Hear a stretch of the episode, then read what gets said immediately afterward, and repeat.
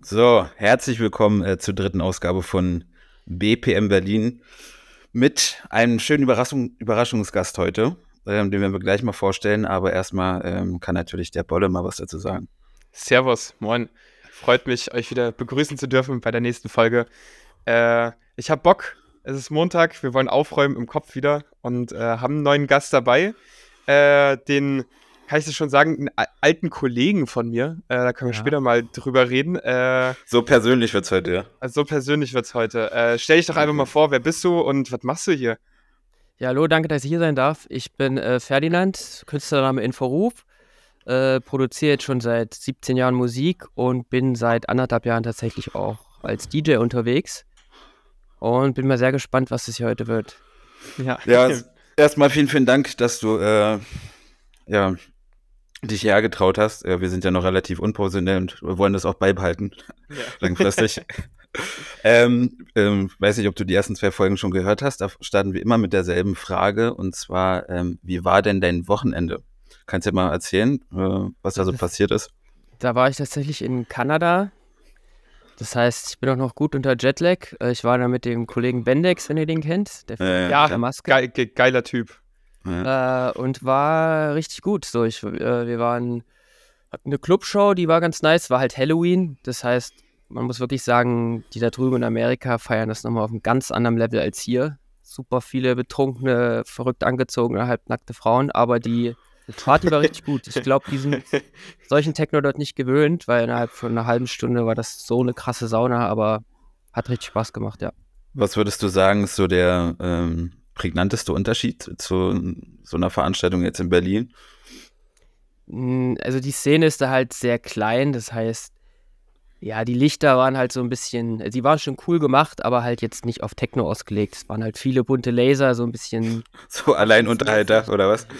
Es war schon wirklich professionell, aber wir mussten dann halt sagen, vielleicht nicht die ganze Zeit so bunt. Ähm, und es war halt Halloween, das heißt, es war so ein bisschen Kostümparty-mäßig. Das ist bei denen richtig, das ist bei denen ja richtig Karneval, oder? Also ja, es war komplett, äh, komplett voll die Straßen, es waren überall Veranstaltungen, äh, Veranstaltungen. Es war, die haben das nochmal auf einem anderen Level. Ja, krass. Gebracht. Okay. Ähm, ja, ich würde sagen, wir ähm, zur, zur Analogie für alle äh, Zuhörer. Ähm, Ferdinand wird sich heute einen kleinen äh, Fragenhagel hier stellen. Und ähm, zum Schluss gibt es noch eine kleine Überraschung, aber auf jeden Fall haben wir vor, euch ähm, ja, das Gesicht hinter, hinter der Musik so ein bisschen mehr äh, ja, vorzustellen. Ja, Chris, erzähl doch mal. Ja, ich habe eine Frage mitgebracht und zwar, äh, ich will einfach mal so was ganz Klassisches, du kannst jetzt mal deinen Steckbrief jetzt ähm, auferzählen, so ein bisschen. Wie, wie, ist eigentlich so dein musikalischer Werdegang? Also, du meinst gerade, du machst schon seit 17 Jahren Mucke, aber wie, wie hat das angefangen? Wann hat das angefangen? Äh, Gab es irgendwie Genres, die, die davor kamen vor Techno oder äh, erzähl mal ein bisschen. Ja, also ich habe angefangen mit Ende 15 irgendwann. Ich habe halt damals viel äh, Rap gehört. So, das fing an, als dann irgendwie auf dem Schulhof so der erste eine Frauenarzt-CD mit dabei hatte und man so, oh krass, sowas mit Texte, voll fasziniert. Und dann habe ich irgendwann aus Spaß mal mit dem Headset von meinem Bruder und äh, Magic Hip Hop Music Maker angefangen, so äh, einen Track zu machen und in der Schule gezeigt. Die waren alle super begeistert, meinten krass. Und dann ging das quasi so weiter. Ich habe halt sehr lange Hip-Hop und Rap gemacht und bin dann aber über einen Freund, also ich, seitdem ich 16 bin, gehe ich auch schon zu Techno-Partys. Und wir sind dann in so eine Kinopremiere von Berlin Carling gegangen. Und dann habe ich den Soundtrack gehört und dachte mir so, krass, so, wie macht man denn solche Mucke auch, zu der ich quasi immer tanze? Und habe dann eigentlich so weiß nicht, nach drei Jahren, also jetzt mittlerweile zwölf Jahre parallel eigentlich immer äh, auch Techno produziert. Ich habe dann aber auch so versucht, andere Genres zu verstehen, das heißt Drum, Bass, Dubstep, House, Minimal und selbst in Berlin, als ich als Videograf gearbeitet habe, habe ich dann so versucht, irgendwie selbst in meiner Arbeitszeit Musik zu machen, indem wir so für Werbekampagne, für Reisevideos, habe ich dann gesagt, so wir brauchen irgendwie so asiatische Musik oder so afrikanische Bongo-Klänge, habe ich gesagt, das kann ich auch machen. Dann habe ich halt selbst solche Sachen rausproduziert. Ja, das, das sticht ja heute noch bei dir raus bei den Produktionen, ja. ja. Und dadurch hatten halt einfach einen krassen, krassen äh, Pool an Sachen, den man schon gemacht hat. Und irgendwann bin ich halt nach Berlin gezogen und damals gab es noch diese YouTube-Channel, wo Leute ihre eigenen Musikvideos mit den Tracks hochgeladen haben und die hatten halt damals eine riesige Reichweite. Äh, Kande hieß der eine und Jailus oder so. Mhm. Mittlerweile aber alle kenn, kenn, kenn, ich, kenn ich tatsächlich auch noch. Gab es noch diesen dritten Channel, der aber nur so ein paar Zahlen waren, ne? Genau, und ich ja. habe da halt Sachen hingeschickt und die meinten so, nö, wir wollen das nicht uploaden. Ich dachte mir, das ist für Penner, das ist doch geile Mucke. Ja. Dann habe ich das so lange weitergemacht, bis sie es quasi irgendwann geuploadet haben und der, einer der Tracks war dann halt Too Much DMT. Den habe ich dann äh, Kugusil einfach auf Soundcloud geschickt und der hat tatsächlich geantwortet, wo ich mir dachte, holy shit. Nee. Und so wie sie dann so in, quasi in Kontakt kommen und irgendwann habe ich halt so viele Tracks geschickt, äh, wo er mich quasi so ein bisschen getestet hat, dass dann der erste Release auf Airlabel kam. Dann kam Corona, wo halt viele meinten, okay, äh, legt der denn noch auf? Und ich hatte wirklich nie was mit DJing zu tun. Und nach Corona hieß es dann so, willst du das hauptberuflich machen? Dann musst du halt auflegen.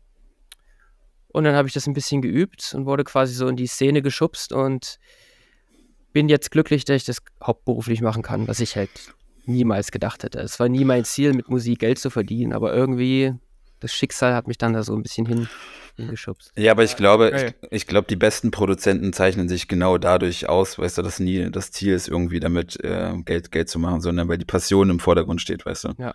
Also ich glaube, das ist ja genau das, was heute nicht mehr der Fall ist, sondern man will immer direkt diesen Erfolg haben, man will ähm, irgendwie auf einer Bühne stehen, man will das Ego gepusht bekommen, aber ähm, ja, die Passion fehlt so ein bisschen. Das ist im Grunde, Grunde, Grunde ich glaube, ich habe das in der letzten oder vorletzten Folge schon mal erwähnt, aber da gibt es ein geiles Video von Björn Torwallen drüber. Der hat so ein, so ein Insta-Reel gemacht, wo er gesagt hat, äh, das größte Problem heutzutage ist, dass die Leute etwas sein wollen, aber nicht mehr werden wollen.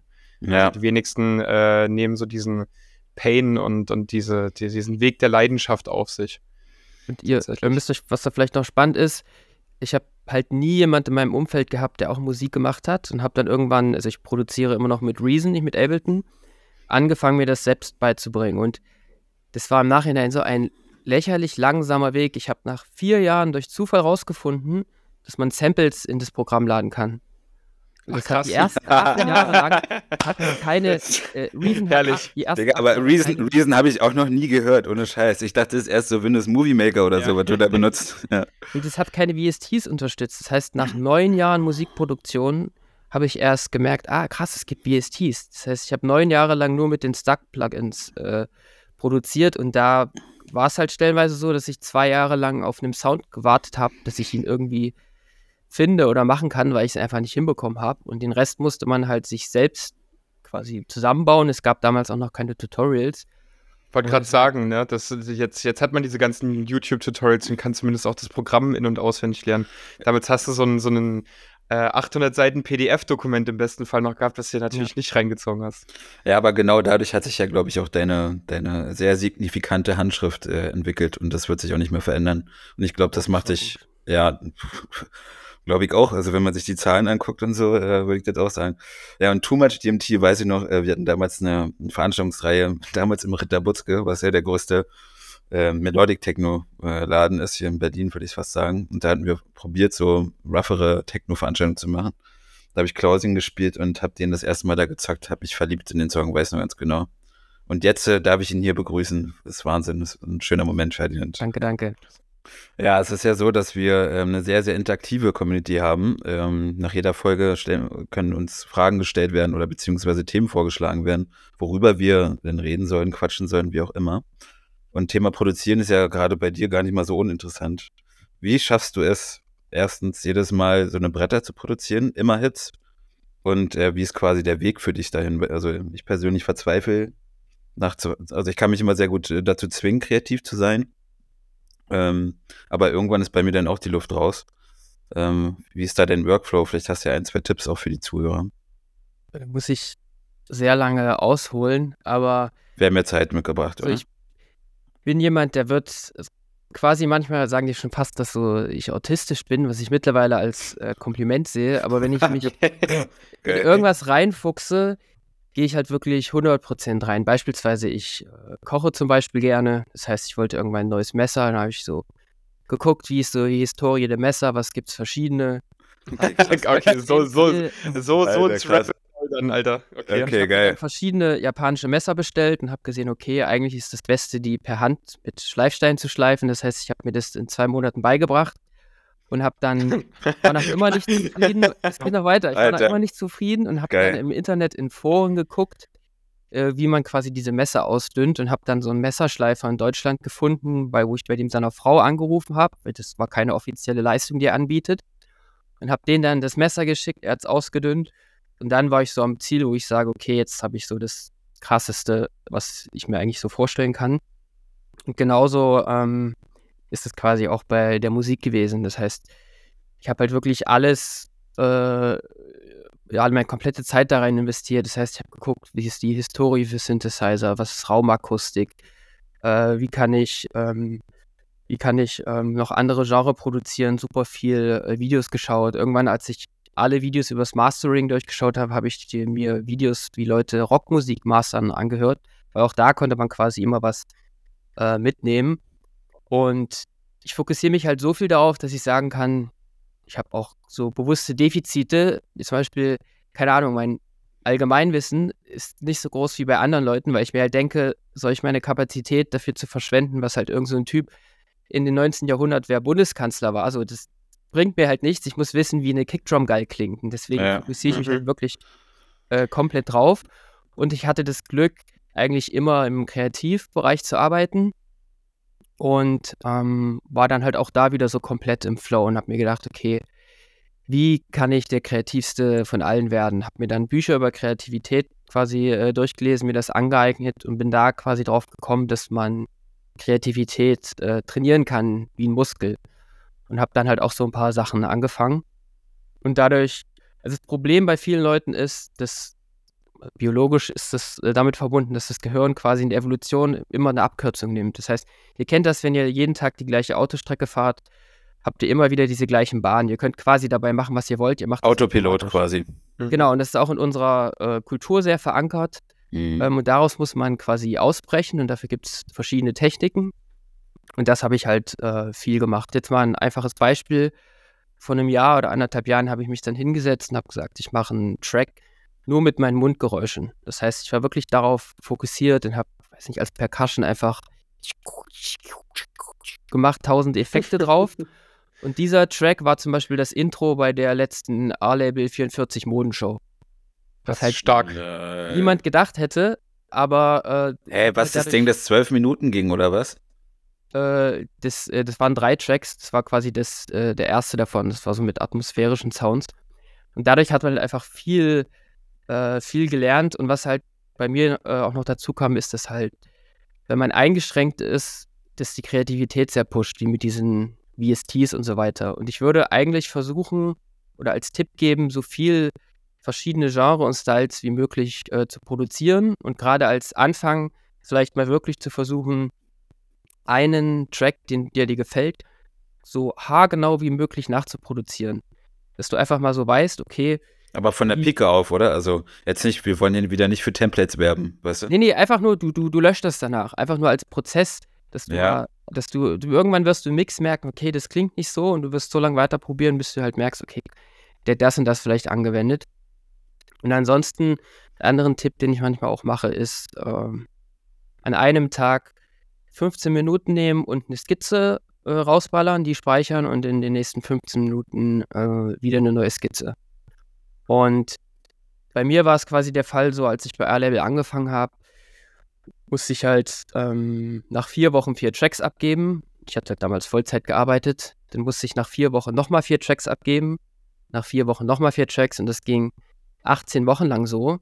Alter. Und das hat irgendwie den Workflow halt so verändert, dass ich gesagt habe, so, ich finde es gut, wenn ich mal Inspiration habe, aber ich mache mich davon gar nicht abhängig. Das heißt, selbst wenn du neue Sounds bastelst oder dir zwei Stunden den Kick suchst, wenn ich mich hinsetze, wird es halt manchmal auch einfach zur Arbeit, auch zum spaßigen Arbeiten.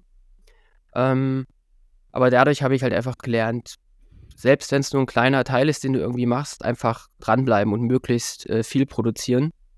Und im besten Fall halt nicht versuchen, irgendeinen anderen Style äh, zu kopieren. Aber für Leute, die halt jetzt anfangen, kann ich mir das gar nicht mehr richtig vorstellen. Du hast ja mit Splice so viele Möglichkeiten, du downloadst dir eine Kick und die klingt so ultra krass. Ja. Wieso solltest du Mhm. verstehen, wieso die so krass klingt? So, du hast die, die äh, Quelle oder warum solltest du äh, dir ähm, irgendwie verstehen, was FM ist bei Synthesizern oder die Grundlage? Weil die Presets halt heutzutage so geil sind. Ähm, ich stelle mir das halt heute wesentlich schwieriger vor als damals, muss ich ehrlich sagen. Ich, ich glaube, es ist auch schwierig, deswegen, genau deswegen daraus auszubrechen. Und ähm, eben auch an dieser Flut, an diesem Zugang zu allen möglichen Samples, die man hat, dann sich überhaupt äh, was anderes zu wünschen, sozusagen. Ja, und wenn man erfolgreich weil das- werden will, ich glaube, dann hat man am Anfang gar nicht so die, die Eier, seinen eigenen Style zu zeigen, weil es halt heute sehr viel bringt, so mit dem äh, Strom zu äh, schwimmen. Und Ja, das Ja. stimmt. Also wenn man hat so, ein- ich habe so ein bisschen das Gefühl in den letzten Jahren, das ist auf der Künstlerseite so, aber auch wenn ich jetzt eine Soundcloud-Seite mit einem Label aufmachen möchte ähm, oder ich möchte eine Partyreihe aufmachen, es gibt so einen gewissen, es gibt wie so eine Formel, die man, die man anwenden kann für verschiedenste Dinge und dann äh, muss man einfach nur konsistent sein und irgendwie funktioniert es dann schon. Ich habe aber trotzdem das Gefühl, man wird dadurch halt, also ich kann diese Person nicht als Künstler schätzen. Weil das ist keine Kunst, was sie machen, das ist Kitsch in, in meinen Augen. Um es mal objektiv auszusprechen irgendwie. das, Ja, ver verstehe ich total. Ähm, also ich, ich finde, dass aktuell, also wenn man jetzt ver vergleicht, die, die letzten fünf, sechs Jahre, wo ich halt schon mich sehr viel damit beschäftige, ist, glaube ich, extrem viel passiert aufgrund dieser ganzen ähm, ja, YouTube-Videos, Tutorials, äh, dass es so populär geworden ist und so weiter. Ähm, wenn man sich so Tracks anhört, die vorher bei Beatport, also Beatport ist so eine Plattform, wo man sich Tracks kaufen kann, keine Ahnung, ähm, ob die Zuhörer das wissen. Der gewählte Zuhörer weiß es. Ja, oder, oder Bandcamp beispielsweise. Was da so chartet oder was gekauft wird, äh, war vor fünf Jahren, war wirklich krasse Kunst. Also Ja. ich habe ich es letztes Mal schon angesprochen, Intro-Version. Ähm, schöne Grüße an den Julius. super geiler äh, Produzent. Unfassbar krass. Also ähm, ich habe mir die Tracks jetzt die Woche auch nochmal alle angehört aus der Zeit. Ja, dann denke ich mir so, Alter, da sind mir die Zähne ausgefallen. Was ist Kicks sind so krass, oder? ja, ja, die sind halt nicht, nicht, nicht vorhanden. Ähm, aber dadurch ähm, mussten, die, mussten die Produzenten durch andere Dinge herausstechen. Und das sind Drums, das ist irgendwie äh, verschiedene Arrangements, eigene Sounds entwickeln. Und das ist ja überhaupt gar nicht mehr der Fall. Also jetzt geht's ja bloß noch um Low-End und schnell. Ähm, und das ich, äh, ja. Und Screeches. Also ich, ich glaube Ja, tatsächlich, genau. das ist so, ähm, also wenn man sich das so äh, medienhistorisch betrachtet, ist halt Musik irgendwie zu so einem äh, Nebenbei-Medium geworden. Das heißt, es setzt sich halt eigentlich nie jemand hin und Aktiv hört hin. einfach nur Mhm. Musik. Und das ist, es gab die gleiche Entwicklung im Hip-Hop vor ein paar Jahren, dass es halt so groß geworden ist, dass man den Mainstream-Markt anspricht. Und ähm, man, man kann sich das so vorstellen wie mit Essen. So das beliebteste Essen der Welt ist Fast Food. Was halt aus künstlerischer Sicht, also ich koche, wie gesagt, auch sehr gerne, halt eigentlich der letzte Dreck ist. Aber es funktioniert halt, weil es irgendwie. Ein, einfach konsumierbar ist, ja. Genau, also, einfach zu konsumieren, es bleibt im Mhm. Kopf. Und beim Techno ist es halt, glaube ich, äh, geht es halt auch so ein bisschen äh, in, die, in die Richtung. Aber ja, es ist halt der na natürliche Weg. Ich glaube, Man es kann tut mir manchmal so ein bisschen weh im Künstlerherz, aber auf der anderen Seite will ich mich jetzt auch nicht äh, dagegen stellen. Aber es ist definitiv, hat sich geändert, ja. Ich finde, es, ist, es kommt halt darauf an, wie man damit umgeht und wie man das Ganze äh, verarbeitet.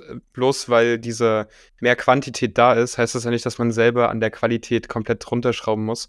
Also ich verstehe voll, was du meinst. Irgendwie passt man sich ja, also man, man, man spricht ja irgendwie auch mehr den Mainstream an mit der Musik, die man dann selber macht und versucht das ja irgendwie auch.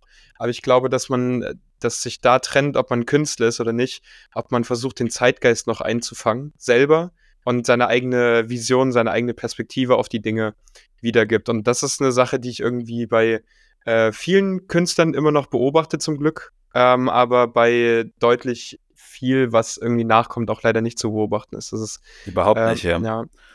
Ja, ich muss sagen, also wenn, wenn ich, äh, wenn ich jetzt mir anschaue, wie ich die letzten zwei Jahre produziert habe, dann war es schon sehr da danach auch ausgerichtet, okay, das Arrangement muss sitzen, damit die Tracks gespielt werden. Und dadurch, dass ich so denke, ähm, also gehe ich ganz weit weg von meinem kreativen Ursprung, der eigentlich, das merke ich, wenn ich so atmosphärische Sachen mache, wo ich weiß, okay, werde ich niemals releasen, ähm, dass ich da viel, viel kreativer bin und ähm, äh, mich viel mehr ausleben kann, weil ich halt nicht nach Schema F, also nach dieser Formel, die ein Track haben muss, damit er ge- gekauft wird äh, und, und gespielt wird, ähm, wenn ich nicht danach produziere, dann wird es für mich mehr Kunst als äh, ja, so das 0815 spielbare, keine Ahnung.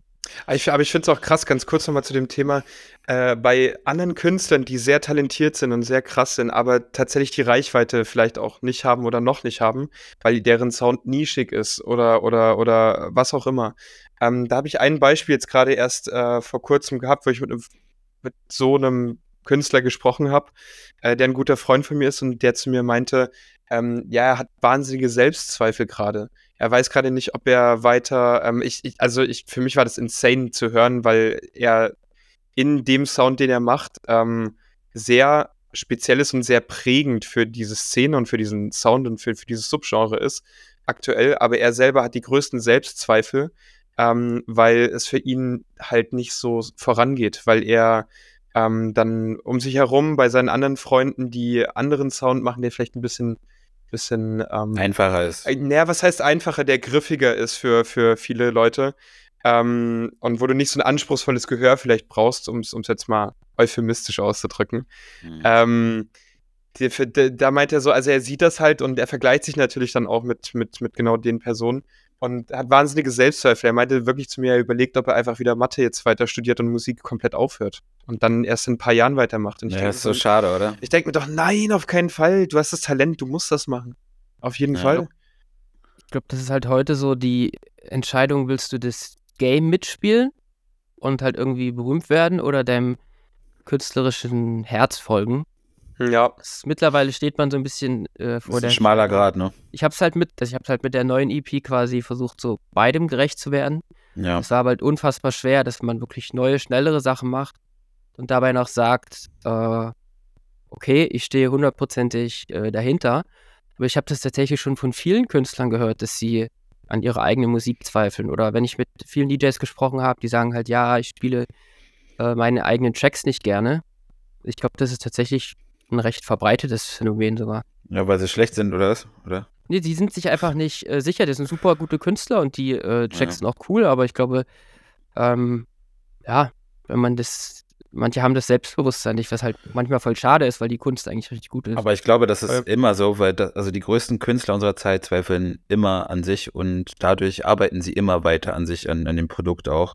Ähm, und jemand, der so krass von sich selbst überzeugt ist, der produziert einen Track, äh, kriegt da die Aufrufe, kriegt den Push von seinen Freunden und äh, äh, ja, denkt, der hat das Game jetzt hier komplett Volley genommen. Ich muss tatsächlich sagen, dass ich eigentlich echt so mein größter Fan selber bin, muss ich sagen. Ja. Also, ich geht, denke, geht, geht, geht, mir aber ähnlich manchmal. Also aber, aber ja, ich, bin, ich bin beides. Also ich bin der größte Kritiker und auch mein größter Fan. Ja. Also, obwohl ich bloß 1,81 bin. So, weiter geht's. Also ich denke mir halt, ich habe halt so die Fähigkeiten, das, was in meinem Kopf ist, umzusetzen. Und denke mir dann, wenn ich nicht in dem Moment denke, das ist die geilste Musik der Welt, dann wäre irgendwas quasi äh, äh, quasi falsch. Also ich spiele auch meine Tracks super gerne. Ähm, ja, aber du machst das ja seit 13 Jahren und ja. du hast was auf dem Kasten. So. Und weißt du, also das machen ja die meisten nicht. So, da, die Klickzahlen sind halt denk, einfach. Denkst du, denkst du, irgendjemand würde sich, würde ein Messer schärfen wollen? Nee, die wollen drei, die wollen die MIDI-Spur für drei, drei Sekunden lang verändern und dann wollen sie auf The Dome spielen, weißt du? So ist es nämlich. Oder gegen Sido antreten, weil weiß ich nicht was.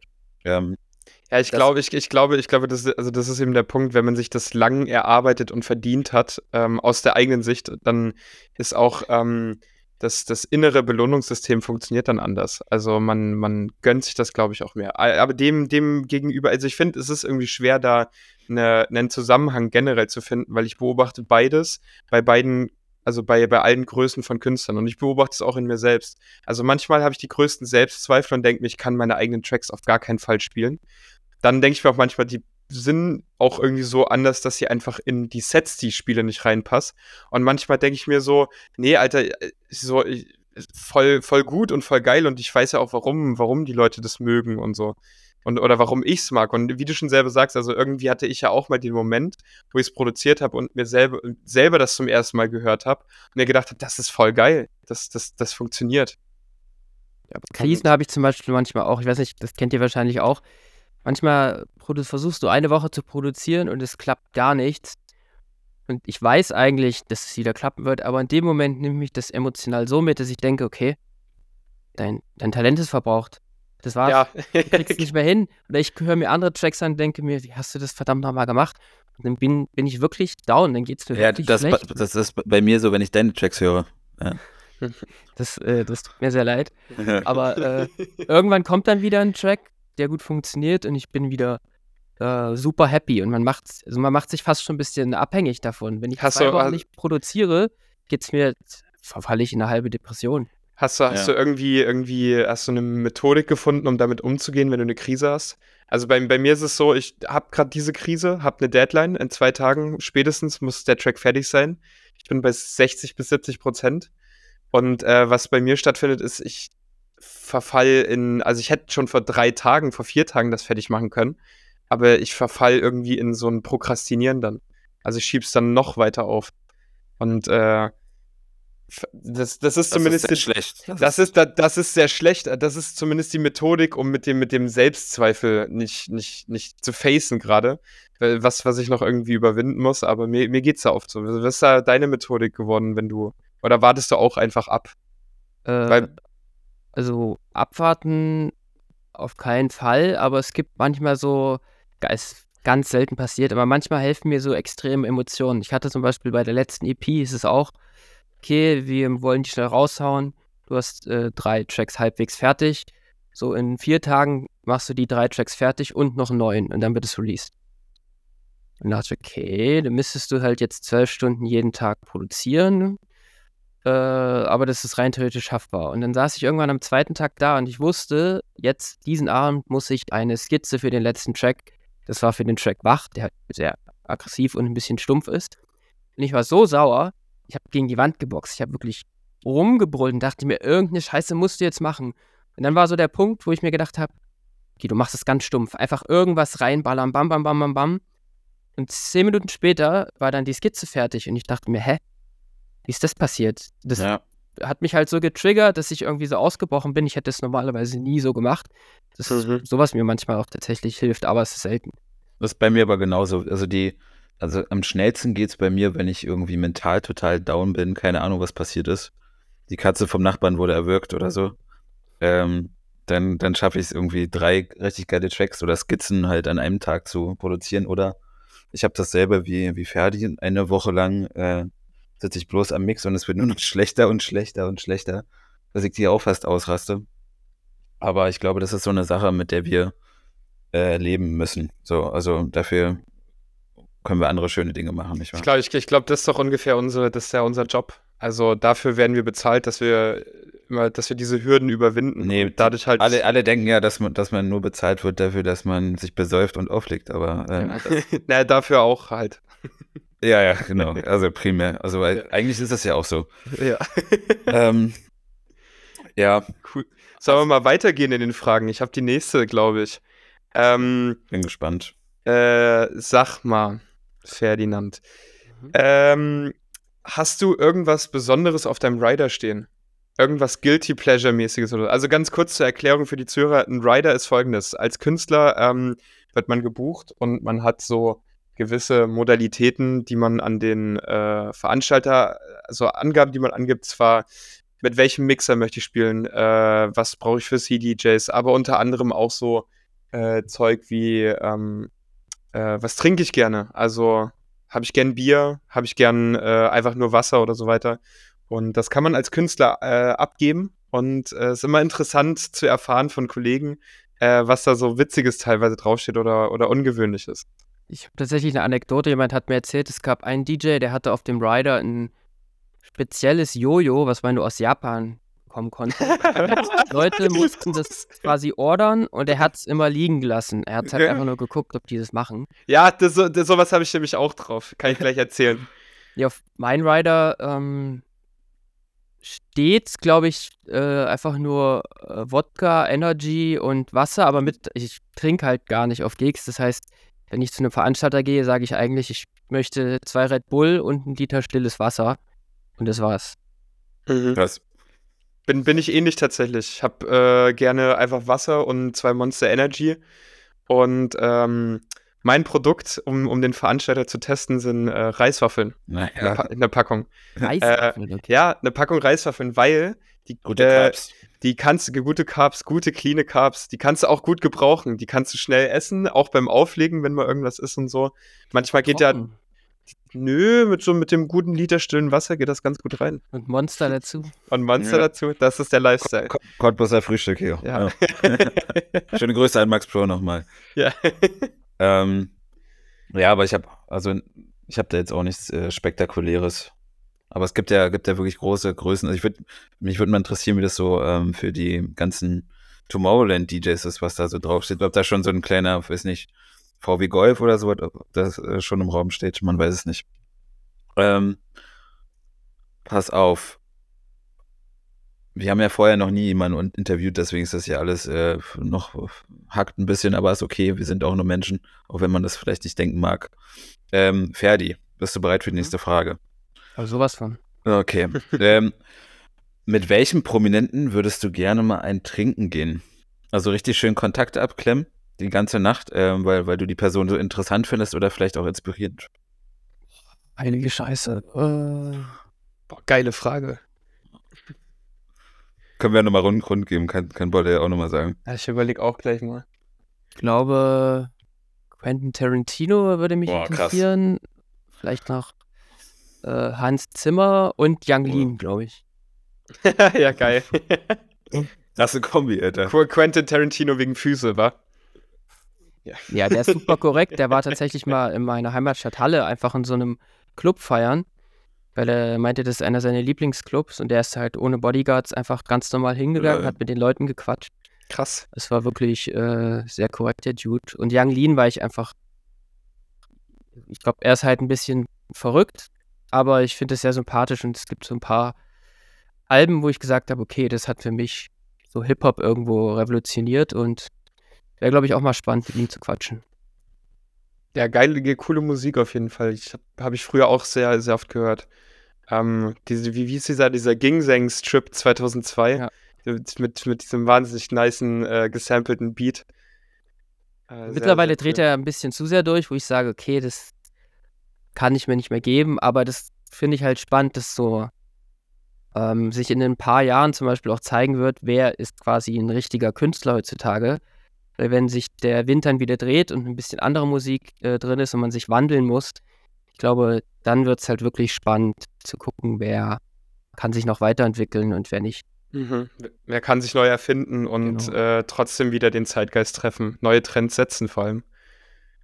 Ja, wenn, wenn, wenn, also wir, wenn du dir ausruhen könntest für die nächsten zwei Jahre in deiner Musikkarriere, was würde passieren? Also wenn es der, das ist die perfekte Ausgangslage. Du wünschst dir, was passiert die nächsten zwei Jahre. Was, was wird man von Endverruf erfahren?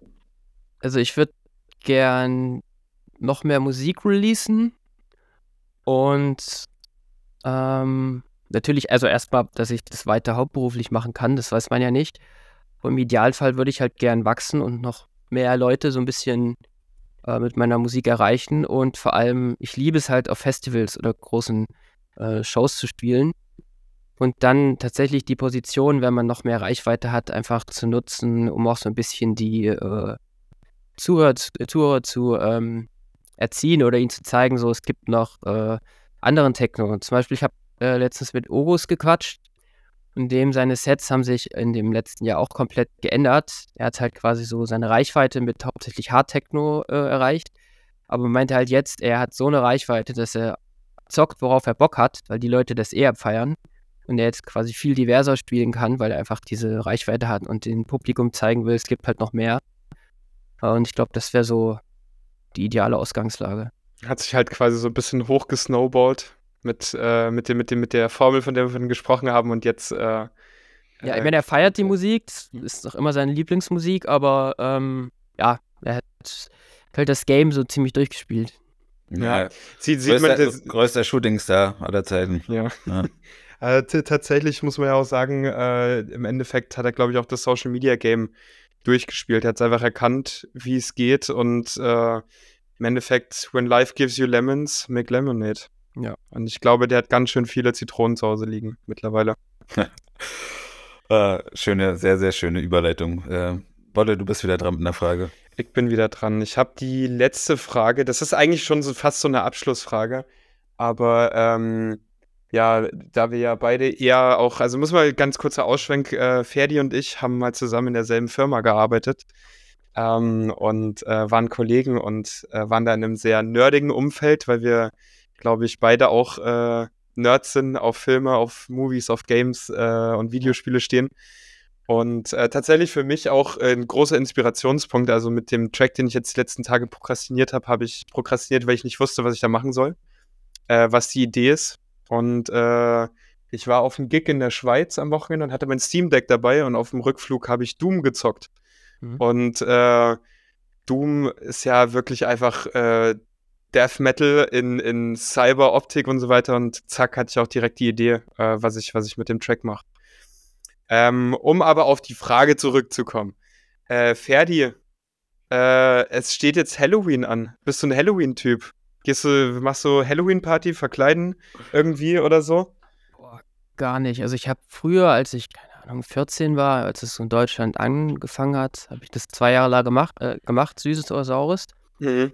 Bis es halt irgendwann weird ist, weil du, wenn du dann ein bisschen älter bist, nicht mehr das machen kannst. Da Doch, halt also, also besoffen geht es immer noch. DHL-Arbeiten oder so. Ja, ich glaube, besoffen würde es eskalieren, wenn jetzt nichts geben. Ja, das habe ich für mit 14 auch schon gemacht. Ja. Also Halloween war für uns eigentlich nur asozial besaufen und damit Eier, Eier mitnehmen, alle, alle vollwerfen und so richtige Arschlöcher. Da gibt es drei Feiertage für in Bayern, wo ich aufgewachsen bin. Wenn man das macht. Ah, okay. Also im Zusammenhang mit der Kirche oder was war das? Nee. Ja, ja, frei, frei, der Freinacht heißt da, glaube ich. Da. Also hier heißt es Walpurgisnacht, glaube ich, ne? Ja. Und äh, bei uns war es Freinacht. Und jedes Dorf hat dann nochmal seinen eigenen Abend für Freinacht entwickelt, sozusagen. Ja. Ach, wirklich, Bayern ist wirklich wunderschön überall. Ja, Bayern, Bayern, Bayern ist ein Meme. ja, auf jeden Fall. Ach man, okay, schön. Ähm, ja, ich würde sagen, wir, äh, ich weiß gar nicht, wie, wir jetzt, wie lange wir jetzt schon aufgenommen haben, aber ich würde zur äh, Kategorie Musik kommen, beziehungsweise äh, Tracks, die mit äh, zur BPM-Playlist mit einfügen. Ähm, da können wir mal die Runde rumgehen. Ferdinand, hast du, was hast du uns hier Schönes mitgebracht? Äh, ich habe euch den Track von der neuen EP in der Nacht mitgebracht, weil das für mich so ein beim Produzieren im Moment war, wo ich wieder so das war so ein richtig magischer Moment, wo ich mir dachte, so, darum machst du das. So die Essenz, das ist halt Kunst, dass man rational manchmal nicht verstehen kann, weil ähm, ich feiere halt Synths extrem, bin aber ein sehr, sehr sparsamer Mensch. Und ich wollte mir immer den äh, OB6, so ein sehr teurer Synthesizer, kostet irgendwie 2.000, 3.000 Euro, ähm, kaufen, hab's aber irgendwie so nie gemacht. Bis ich dann so gedacht habe, okay, du machst jetzt irgendwie schon ziemlich lange Geld damit, das ist ja auch so ein bisschen deine Arbeit man sollte auch investieren. Habe ich mir das Ding gekauft, hingestellt, so ein paar Presets durchgespielt und habe mir dann gedacht, okay, recorde einfach mal fünf Spuren übereinander, um so zu gucken, wie das Frequenzspektrum ist, wenn du nur den Synth nimmst. Ist der, hat der viel Bass, sind die Höhen zu kratzig. So, dann bin ich die Presets durchgegangen, habe ein paar Regler gedreht, die fünf Sachen recorded, ähm, dachte mir, ja, ist ganz nice, bin pennen gegangen, am nächsten Tag aufgestanden, habe das gehört und dachte mir so, heilige Scheiße, das ist der absolute Wahnsinn. Und dann habe ich halt geguckt und habe die Presets aber nicht mehr gefunden oder ich hatte sie verändert, dass sie nicht mehr so klangen. Und diese fünf Spuren waren quasi der komplette äh, Track in der Nacht. Ähm, und ich musste dann halt mit diesen Loops arbeiten. Das heißt, der ganze Track besteht quasi aus nur aneinandergereihten äh, Loops von diesem Tag. Ich habe, glaube ich, noch zwei Spuren dazugefügt. Aber eigentlich ist die Grundessenz in zehn Minuten entstanden. Und ich habe es ja erst am nächsten Tag gecheckt. Und das ich war halt danach sprachlos. Ich dachte mir so, hä, okay, wie ist das passiert? Ich konnte es selbst gar nicht äh, verstehen. Cool. Das ist also wirklich Kunst, das ist echt krass. Du warst dann quasi gezwungen, außerhalb deiner Box äh, neu zu arbeiten und zu denken. Indem ich hatte gar keine Intention, jetzt einen geilen ja. Check zu machen. Ich habe einfach irgendwas eingedudelt und dann dachte ich mir, okay, pack deine äh, eigenen Vocals halt noch drauf, weil ich die bei mir auch eigentlich fast immer selber singe. Und dann war ich halt ähm, sehr happy mit dem Track, vor allem weil ich irgendwie kaum andere Tracks kenne, die so den, diesen gleichen Vibe haben. Ist jetzt auch kein Track für, Überhaupt nicht. für den Club. Also ich glaube nicht, dass das jemand im äh, Club spielt, aber eigentlich versuche ich die meiste Musik gar nicht für den Club zu produzieren, sondern für Leute, die zu Hause ein geiles Soundsystem haben. Bei Mastering sage ich auch oft, nehme den Bass ein bisschen runter, der ist mir zu prominent. Und dann dachte ich mir, okay, der Track, den können sich halt die Leute zusammen anhören, der gibt denen Energie, äh, macht denen gute Laune ich will den halt releasen. Und ja, damit war ich eigentlich echt äh, mega happy. Das war so ein Happy Accident, wo ich gesagt habe, krass. Cool. Das, das, das ist auch nochmal ein sehr, sehr guter Tipp, tatsächlich, was du jetzt hier zum Schluss gesagt hast. Ja, so, ich glaube, deswegen macht das dich auch aus. Ähm, cool. Ja, ich äh, glaube tatsächlich, das mit diesem Happy Accident ist echt eine nice Sache, um das auch mal an, an Hörer so als Tipp mitzugeben. Ey, probiert man manchmal einfach aus. Also diese, du hast vorhin noch, äh, glaube ich, erzählt, Ferdi, ähm, Tipp am Anfang ist, äh, Tracks so genau wie möglich nachzubauen ähm, wenn, man, wenn man anfängt, einfach um alles kennenzulernen und, und sich daran zu tasten. Tatsächlich mache ich es heute noch so, dass wenn ich ähm, einen neuen Track produziere, für mich ist manchmal der Ansatz, ich nehme einen Track, den ich selber mag und versuche die erst, also die erste Stunde, in der ich produziere, ähm, Sachen nachzuproduzieren. Und dann mache ich quasi äh, einen Richtungswechsel und versuche dann ab da ähm, komplett in eine ganz andere Richtung zu gehen. Um ist tatsächlich bei mir fast identisch. Ist krass, dass ich nicht der Einzige bin. Ja. Aber ich nehme mir manchmal auch Tracks, zum Beispiel Too Much DMT. Es gibt den Track äh, The Red, Red Death oder so oder so. Und ich nehme mir manchmal Tracks, höre mir die an und sage, ah, okay, so analysiere die, die haben eine tiefe Kick, haben dann quasi so Schranzdrums drüber, mhm. irgendwie ein Pad und einen anderen Synth. Und dann versuche ich eigentlich das Gleiche auch umzusetzen, also mit anderen Sounds, anderen Melodien, aber das inspiriert mich halt so. Und am Ende bei den ersten paar Sachen, wo ich das gemacht habe, habe ich das halt ultra vielen Leuten geschickt und meinte, hört man, dass das davon inspiriert ist? Und die Hälfte war richtig angepisst, die meinten, hey, bist du bescheuert, das hat überhaupt nichts miteinander zu tun. Mhm. Dann dachte ich mir so, geil, das ist eigentlich eine gute Quelle, um sich daran irgendwie zu orientieren.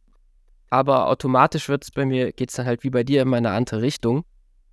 Ähm, krass, ich wusste nicht, dass es anderen Menschen auch so geht, aber ja, doch, ta ta tatsächlich. Deswegen für mich auch immer wieder wichtig. Äh, also meine größte Inspirationsquelle für äh, Tracks sind aktuell und seit Jahren eigentlich immer noch Videospiele und äh, sowohl das Sounddesign als auch die Musik von Videospielen. Ich glaube, dass ähm, du mit diesem audiovisuellen Gesamtkonzept, was Games halt darstellen können und dieser Vibe den, und das Artdesign, was verschiedene Games haben, das ist sehr einzigartig. Das kriegst du also so immersiv, kannst du das nirgendwo anders erfahren. Deswegen immer, wenn ich eine kreative Flaute habe, zocke ich einfach. Und äh, also, dankbarerweise kann man auf YouTube mittlerweile von sehr vielen Spielen auch die ähm, Soundeffekt-Banks äh, und, und, und äh, OSTs und sowas sich anhören ähm, und auf Spotify und kann sich da sehr viel Inspiration suchen. Hast du Hades gezockt oder Hades? Nee. Spiel? Nee, tatsächlich nicht. Äh, Kenne ich auch nicht. Worum geht's da? Kennst du das? Das war das Spiel des Jahres 21 oder so. Das ist quasi so ein Roguelike, wo du äh, entfliehen musst und immer wieder einfängst und. Ich sehe es ich gerade parallel auf, auf Steam. Äh, es hat mich gefickt. Ich habe stellenweise die Controller verloren, habe bis 4 Uhr nachts gezockt und dann musste ich nächsten Tag zum Gig. Aber kann ich dir nur empfehlen, ist wirklich ja, geil, werde werd ich, werd ich ausprobieren. Vielleicht, vielleicht tatsächlich auch mal noch äh, eine äh, Spieleempfehlung von mir ähm, an dich und auch an alle. Ähm, Skat. Skat. äh, ähm, wie heißt das denn? Hotline Miami. Kennst du das? Das ist so ein, so ein Top-Down-Shooter Ach, ja, der ähm, super brutal ist. ja, der so super brutal ist und sehr äh, Acid-lastig irgendwie. Sehr trippy und sehr verspult. Äh, sehr schnell und, und sehr schwer, aber sehr, sehr, sehr äh, cool. Also, also die Musik da drin und die Tracks, das Sounddesign, was da stattfindet, ist insane. Also ganz eigener Vibe, den, den man sonst irgendwo, äh, den ich nie wieder irgendwo gecatcht habe. Gibt zwei Teile von, kann man, kann man sich echt mal ein Wochenende antun. Okay, muss ich mal also ich, ich, glaube, ich glaube, das war jetzt die längste und beste Anmoderation für seinen eigenen Track, äh, 15 Minuten. Ja. Jetzt, jetzt, jetzt hau mal raus hier. Ach so, warte, mein eigener Track, ja. Also, äh, wenn damit nichts zu tun hat, bin ich enttäuscht. Ansonsten, für, für, Markus Lenz hätte es nicht besser machen können. Es hat, es hat, nichts damit zu tun, wa? Also, das, ist, das ist ein Arschloch, wirklich. ähm, ich habe tatsächlich einen Track mitgebracht. Ich habe die letzten zwei Wochen, äh, ich glaube, einen Hardcore-Track und einen Techno-Track mitgebracht. Für diese Woche habe ich mal was anderes mitgebracht. Und zwar ist es Halloween. Ähm, ich bin jemand, der sehr lange und immer noch äh, sehr viel Metal hört.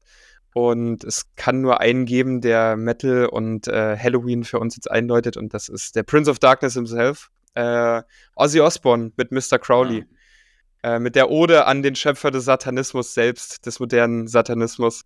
Äh, Und, und dieser ganzen Ästhetik, also all dem, was wir heute mittlerweile auch in, äh, witzigerweise in Techno auch nachhuldigen auf eine Art und Weise. Also wenn man sich mal anschaut, dass äh, selbst in Techno diese komplette Metal- und Metalcore-Ästhetik der letzten Jahre aus den, die Artworks, die, die Logos und so weiter, da wurde sehr viel übernommen. Screams und, und Shouts aus, aus Metal und sowas. Und ähm, vielleicht der Appell, um mal ein bisschen pathetisch zu werden, übernehmt gerne die Ästhetik aus Metal, wenn ihr die Mucke macht äh, und wenn ihr das feiert, wenn ihr die Klamotten anzieht, aber übernehmt vielleicht mal ein bisschen auch wieder von dem Mindset aus der Metal-Community und seid offener für, für Verschiedenes. Äh, also nicht der Appell an euch, sondern jetzt mal wirklich komplett nach draußen. Ähm, weil das geht mir irgendwie ja, so. Ja, ja. Das reicht mir, Alter. Ich habe die Schnauze voll mit euch beiden. ja, aber das geht mir in letzter Zeit manchmal so ein bisschen verloren irgendwie mit, mit, mit dem, äh, mit den größer werdenden Partys und so weiter. Deswegen guckt nach links und rechts, achtet aufeinander, fragt mal nach, geht's ja, allen gut so, und nicht so. Nicht so engstirnig sein, vor allem. Genau. Da, da muss ich wirklich sagen, äh, wenn ich das mit der, den Raves heute zu, ähm, zu 10, 15 Jahren vergleiche, das ist so krass unterschiedlich. Ich hab, bin halt jemand, der früher beim Raven äh, durchaus nicht nüchtern immer sehr lange so die Augen zugehabt hat und das so in mir wirken lassen. Mhm. Wenn ich heute auf den Dancefloor gucke, da haben alle die Augen aufgerissen. Und ich bin immer mega auf happy. Dem Handy. So ein paar, ja. Ja. Wenn es so ein paar Leute gibt, die während so einem langen Bild ab die Augen zu haben, so die Arme nach oben. Einfach haben. träumen, oder? Genau, das habe ich, okay. hab ich auch immer gemacht, ohne Scheiß. Das war. Ja, jetzt weiß ich, was sie fühlen und das wollte ich quasi weitergeben. Ja. Das hat sich krass verändert, weil ich letztens mit einem äh, DJ hier, äh, das Studach, der ist relativ jung. Ah ja, kenne ich. Da haben wir so, mhm. so gequatscht und dann dachte ich mir so, warte mal, der kennt das ja gar nicht mehr anders.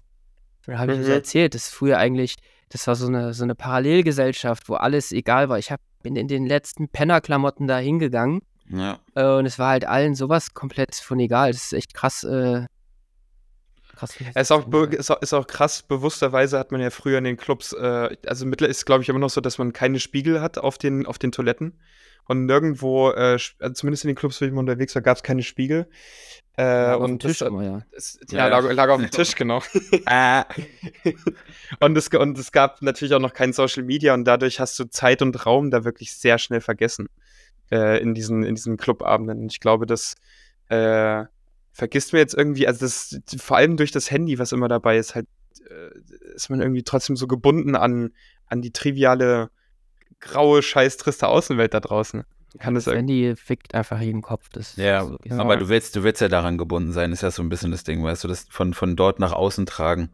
Und also das Wort Szene ist für mich überhaupt gar keine Szene mehr. Also es war ja so nie, nischig, ähm, weil du halt irgendwie äh, dich verstecken konntest, weil es nicht so viele Leute gab, äh, und heute, also ich zum Beispiel, wenn ich jetzt irgendwie feiern, feiern bin, wenn überhaupt mal, ähm, dann wirklich bloß in Clubs, wo die ganzen Idioten nicht mit ihren Handys rumfuchteln. Weil also ich habe keinen Bock, dass hier 50.000 Videos äh, irgendwie hochgeladen werden. Also ich weiß nicht, wie es für euch ist, aber wie würdest du dich dann fallen lassen, wenn jeder Igor hier mit seinem scheiß Handy rumfuchtelt, weißt du? Ja. Also das ist es ist zum Kotzen, aber auf jeden Fall hast du sehr schön gesagt, Ferdi, äh, mit dem Träumen. Ähm, das habe ich mir übrigens äh, auf die Fahne geschrieben für mein Album, was ich produzieren werde. Ich will langsamer werden und ich will mehr Tracks produzieren, die wirklich einen mal wieder zu träumen lassen auf dem Floor. Also, also nicht, ja. dass es übertrieben ballern muss, ähm, sondern dass es auch anders geht. Also es ging ja die ganze Zeit davor anders, weißt du. Ähm, ja, deswegen äh, auch noch eine schöne Anmoderation meinerseits. Ähm, mein Track ist von äh, Sleeps Everywhere, Extinguish ähm, kennt ihr vielleicht, ist von der Emerald VA von Re Remco Bigwalder. Ähm, 2018 oder 2019 müsste es rausgekommen sein. Ähm, ein Track vom Arrangement, ich glaube, der dauert sieben, acht Minuten und bis das Main-Element reingekommen sind, sind fast schon fünf Minuten vergangen. Und, und die Kick war übelst dünn und die Tracks haben einfach von der Atmosphäre gelebt. Und das ist überhaupt nicht mehr so. Und äh, ja, hört euch den Track an, hört euch allgemein mal wieder ein bisschen Mucke von damals an. Ich glaube, das kann wirklich nicht schlecht sein, einen kleinen AB-Vergleich zu haben. Ähm, ja, das ist Durchaus. mein Track. Cool. Ähm, ich weiß gar nicht, wie lange wie lang sind wir jetzt hier schon dabei? Also ich glaube, zehn Minuten haben wir noch. Wir können mal jetzt noch ähm, einfach ein bisschen labern. So. Ja, ich würd, Oder habt ihr, habt ihr noch ein Thema, was ihr bereden wollt? Ich, ich würde sagen, wir machen wir, ähm, wir bedanken uns erstmal bei allen Zuhörern, dass sie so lange durchgehalten haben. Und diesmal hat äh, der, der liebe erste Gast auch eine kleine Überraschung für euch, denn wir, ab jetzt machen wir so jeder Gast, also wir, werden, viel, wir werden nicht viele einladen, aber jeder, der hierher kommt in diesen tollen Online-Safe Space, der ähm, darf, wenn er möchte, ein Geschenk mitbringen. Was hat Ferdi denn heute mitgebracht? Äh, ich verlose euch meine ersten professionellen Kopfhörer, die ich so zum äh, Mixen gekauft habe. Das sind, was jetzt glaube ich, 15 Jahre her, so alte AKG-Kopfhörer, die ich jetzt aktuell nicht mehr nutze. Und da ist sehr viel Historie drin. Da sind tausende Tracks schon durchgerauscht. Und ich dachte mir, da wird sich doch jemand anders sicher drüber freuen. Insofern. Ja, übergeil. Also vielen, vielen Dank. Ähm, ich würde sagen, wir, wir machen das so. Ähm, alle, die morgen, also der, die Folge wird am 0 Uhr erscheinen, Dienstag, dem 31.10., also Halloween.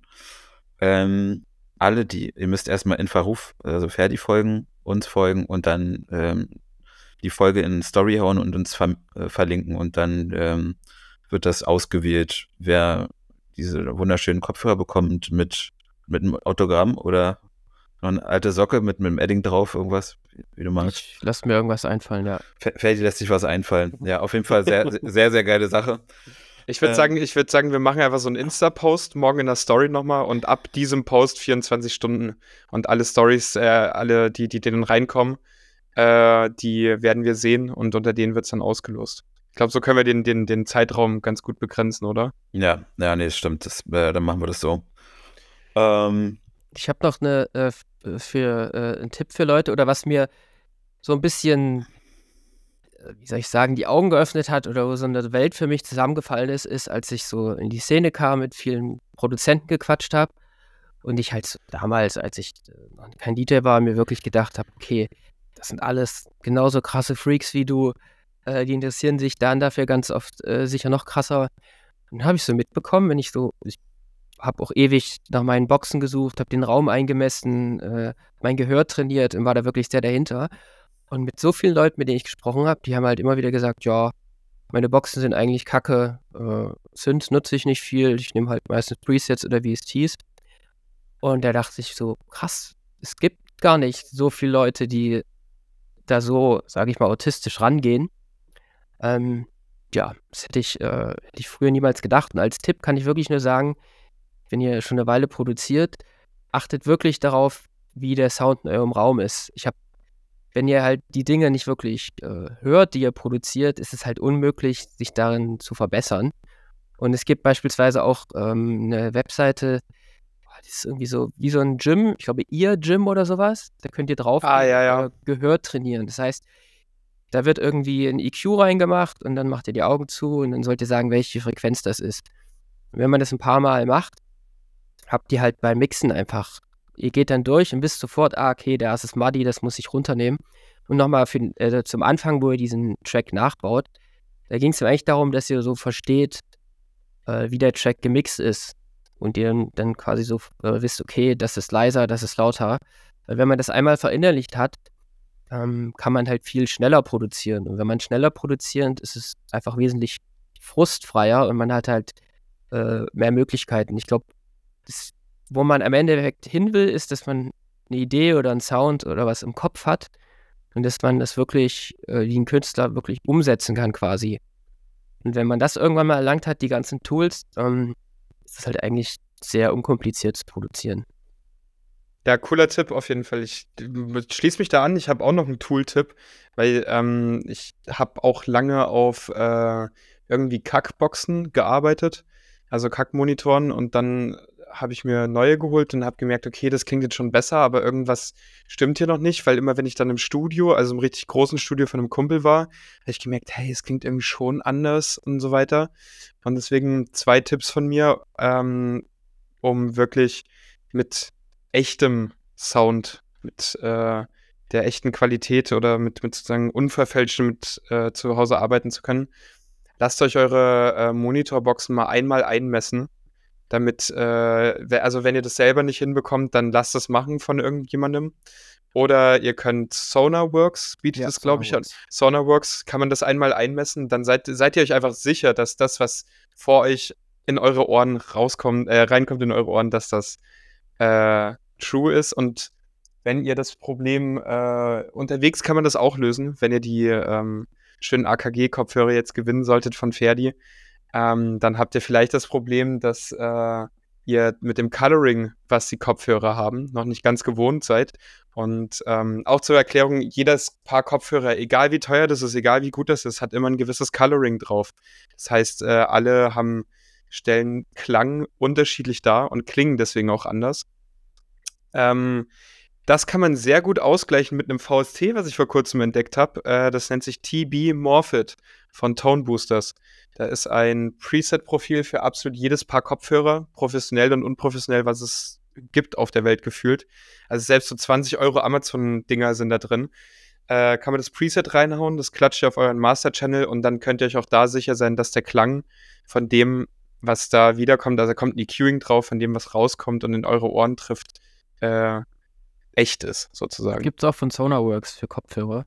Ah. Was ich, auch für die Biodynamics, die klingen dann halt irgendwie scheiße, aber es klingt halt äh, neutral. Das ist auch, wenn Leute irgendwie in das Studio kommen, die sehen halt die Boxen und denken, boah, das klingt hier gleich äh, wie im Club. Aber wenn ihr wirklich den Jahre Boxen habt, dann spürt ihr den Bass gar nicht. Der ist halt gleich laut. Und wenn ich zu Hause äh, was recorde und ich merke, oh, der Bass, der, der pumpt richtig, weiß ich immer schon, es ist zu laut. Also das sind, glaube ich, Mhm. auch, äh, ja, wenn ihr neutrale Sachen habt, könnt ihr besser produzieren, aber die klingen halt meistens relativ. Äh, Macht weniger Spaß. Ja. Ja, mein Tipp ist äh, einfach machen. Einfach, einfach durchboxen. Ähm, wenn ihr mal frustriert seid. Also ganz viele schreiben ja auch, äh, ja, also irgendwann habe ich dann keine Lust mehr und keine Ahnung was. Ja, dann lass es sein, dann spielt Tischtennis oder was.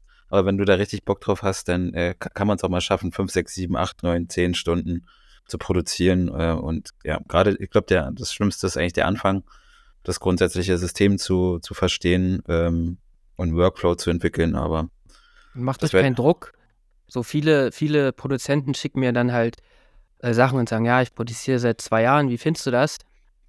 Und ich sag dann halt immer, mau, sehr mau. die zwei Jahre ist es echt gut, aber Echt sehr schlimm, arbeite ja. noch da und da dran, aber es dauert halt wirklich Jahre, bis man, äh, bis man quasi diesen Standard hat. Und heutzutage sind die Tracks meistens so gut gemixt oder gemastert, dass man sich halt damit gar nicht äh, messen soll. Und ich glaube, das zieht auch viele in die Richtung von diesem moderneren Techno, weil ihr müsst euch vorstellen, wenn ihr so einen komplexen Track habt mit 50, 60 Spuren, habt ihr so eine Range, dass alles in der Balance ist, vielleicht von 1, 2 dB. Darin, wenn ihr das in der Range habt, sagt ihr, okay, das ist gut. Wenn ihr jetzt aber einen modernen Track habt, der eine perfekt gemasterte Kick von Splice hat, ein Synthi und äh, Hi-Hats, habt ihr eine Range von 6 dB. Ich könnte random die, die Synths lauter machen, das andere leiser und es würde immer noch gut klingen. Das, das macht es halt so verführerisch, weil wenn du so wenig Elemente hast, klingt es im Club halt immer geil. Du musst eigentlich gar nicht mixen. Ähm, aber ja, versucht euch da einfach ein bisschen mehr äh, auszuproduzieren und macht euch nicht so viel Druck. Also nicht viel Druck machen und manchmal sehr viel Druck. Das ist- kann ich sagen. äh, diametral zu, zu meiner Aussage, aber ähm, Ja, ihr müsst ja weitermachen, aber macht es halt einfach so, dass es, ihr merkt, ihr habt einen Progress und es macht euch Spaß. Aber denkt jetzt nicht irgendwie, oh, nach einem Jahr klingt das äh, nicht wie bei dem Label oder ich habe zu wenig äh, äh, Klicks oder so. Genau. Das ist ein Punkt, den ich sagen wollte. Ich finde das mittlerweile richtig schlimm, wie viel Druck man als Artist hat, weil alles quasi Zahlen hat. Du hast ein Release, du hast die Like-Zahlen, du hast die Kompli äh, äh, Danach hat es eine. Wertigkeit. Ja. Du hast die Reach, du siehst überall und vergleichst dich. Und ich muss mich dann manchmal selber, denke ich mir, du wächst nicht schnell genug, der zieht jetzt an dir vorbei. Und ich muss mich selbst immer wieder daran erinnern, so, du hast es so weit geschafft, du kannst davon leben. Und man sollte nicht vergessen, sich darüber zu freuen. Weil heutzutage ist halt, ich glaube, das macht einen einfach äh, irgendwann kaputt, diese ganzen, ganze Dieser Vergleich. Voll, Ja, ja. total. Aber, aber, aber deswegen, wie du schon sagst, unglaublich wichtig, dass man da einfach mal dankbar ist dafür. Und also beziehungsweise diese, ich glaube, diese Dankbarkeit, die haben schon viele Leute trotzdem, aber dass man sich es immer wieder bewusst macht. Dass man immer bewusst dankbar ist und dieses Gefühl auch fühlt. Naja, ich werde mir jetzt trotzdem sehr viel Druck gleich machen. Ich werde nämlich jetzt Beine trainieren gehen nach diesem Podcast Ah, und sehr äh, da, da sehr viel reindrücken. Was macht ihr jetzt noch? Wie sieht der Tag aus? Ich äh, fliege morgen tatsächlich wieder nach Italien. Ich werde erstmal meine äh, Tasche auspacken, vielleicht noch ein paar Tracks dingen und dann noch so die letzten Stunden mit meiner Freundin verbringen und dann Flug einchecken und dann geht's schon wieder, geht's schon wieder weiter. Ab ins Jet Set Live. Mr. International. Ja, ich darf gleich noch zum DB-Zentrum, denn ich habe meine Bahncard vergessen. ähm, und wenn ich das nicht vorzeige, also 7 Euro bezahle, da ich nochmal 260 Euro an diesen Scheißverein, wirklich, ihr seid das allerletzte Deutsche Bahn, warum, wirklich, warum so viel Geld? weil es Hä? Penner sind, weil da mein, mein, mein Ticket nicht gültig war. Ey, wirklich, ey. Äh, Obwohl du die das- Bahn- hast? ha, hast du die nicht digital, Digga? Tu die doch in dein Handy. Nee, das war ja das Ding. Die haben, haben die mir neu zugeschickt und ich habe den scheiß Brief noch nicht aufgemacht. So habe ich immer gesagt, äh, bla bla bla bla bla. Normalerweise müsste der, der, äh, ich will, okay, will gar nicht so ausfallend werden, äh, müsste einfach nur, einfach nur in der Zentrale anrufen und Du, du kannst du machen, wir hören das dann, ich kann das dann piepen. dieser wie, der hat dann, der hat dann noch so einen riesen Fass aufgemacht. Ähm, also er hätte einfach nur eine Zentrale anrufen müssen, ey, Lukas, Punkt, Punkt, Punkt, äh, wohnen, bla, bla, hat er eine Bahncard? Ja, nein, vielleicht. Und dann sagt er, nee, geht nicht, bla, bla. Und dann meint er, ich habe jetzt sieben Tage Zeit, ansonsten muss ich das, das Ticket hin und zurück nicht gültig und ich muss 260 Euro zahlen. Scheiße. Aber die Ja. Bahn ist sowieso, also das nervt, also ich hätte halt früher nie gedacht, dass man eigentlich die ganze Zeit nur am Reisen ist und die größte Zeit im Ja. Zug. Aber es ist so, man fühlt sich teilweise so machtlos, wenn einfach die Bahn nie pünktlich kommt. Da ist jeder scheiß zweite Zug kaputt oder mit den Flügen. Sitzplatzreservierung oder. Ich geh- ich- also ich- geh- absurd. Ich gebe euch mal einen Pro-Tipp, den ich jetzt äh, von, von MIDI bekommen habe. Ihr holt euch, wenn ihr die Bahncard habt, immer die Bahnbonuspunkte. Und das Bahnbonussystem funktioniert so, dass ihr da ziemlich schnell auflevelt. Und sobald ihr Silver-Status habt, könnt ihr immer in der DB-Lounge chillen. Und habt, äh, ha habt schnelles Internet, äh, kriegt, glaube ich, auch noch einen Kaffee irgendwie dort oder so. Und ihr kriegt wahnsinnig viele Freifahrten raus mit die und oder kostenlos Essen oder so mit diesem Bahnbonusprogramm. Ja, trotzdem ist es einfach ein Scheißverein. Ähm, wo waren wir stehen? Das auch. Aber Ja. guter Tipp, ich habe das nie gemacht tatsächlich. Ja, das ist ziemlich krass. Ich war sehr geflasht davon. Also es äh, kann, kann ich nur empfehlen. Wenn, wenn man mal wieder warten muss irgendwo, dann kann man sich da wirklich ins Warme setzen und äh, ist echt geil. Ja, Mhm. cool. Ja, wir gehen emotional aus der Folge raus, wa? Achso, ja. Ja, mach mal die Ja. Abmod, Lukas. Wir können ja nochmal so ein bisschen rekapitulieren. Wie war die erste Folge? Also die ersten fünf bis zehn Minuten hat man schon gemerkt. Wir hatten, äh, ne, war, ein bisschen rauer äh, als, als letzte Woche. Es war eine sehr ungewohnte Situation. Wir sind ja auch keine Moderatoren, sind jetzt hier kein Böhmermann und äh, Olli Habt Schulz. super gemacht. Aber äh, ja, da, es, war, es war sehr gut. Zwei von fünf Sternen. Ja. um es nochmal sehr deutlich zu sagen. Auf jeden Fall hat es mir äh, sehr Spaß bereitet. Ähm, danke, Ferdi, dass du da warst. Du bist echt ein Gerne, cooler gerne. Typ. Danke, Ähm, Vielen lieben Dank. Gast sein durfte. Ähm, ja, ich will nochmal äh, darauf hinweisen, dass ihr die wunderschönen Kopfhörer von Ferdi gewinnen könnt, wenn ihr ähm, uns in eine Story haut, uns also BPM Berlin folgt und Ferdi folgt. Ähm, aber dazu wird es, denke ich mal, morgen äh, auch noch einen Post geben, wie ihr das genau gewinnen könnt. Feedback wie immer gerne ähm, per Instagram schicken und äh, teilt, teilt die Message, aktiviert die Glocke und habt noch einen wunderschönen Tag, Abend, wie auch immer. Tja, danke, Ferdi, und äh, danke Gerne. an alle da draußen. Und bis zum nächsten Mal. Macht's Tschüss, gut. bye. Bye, bye.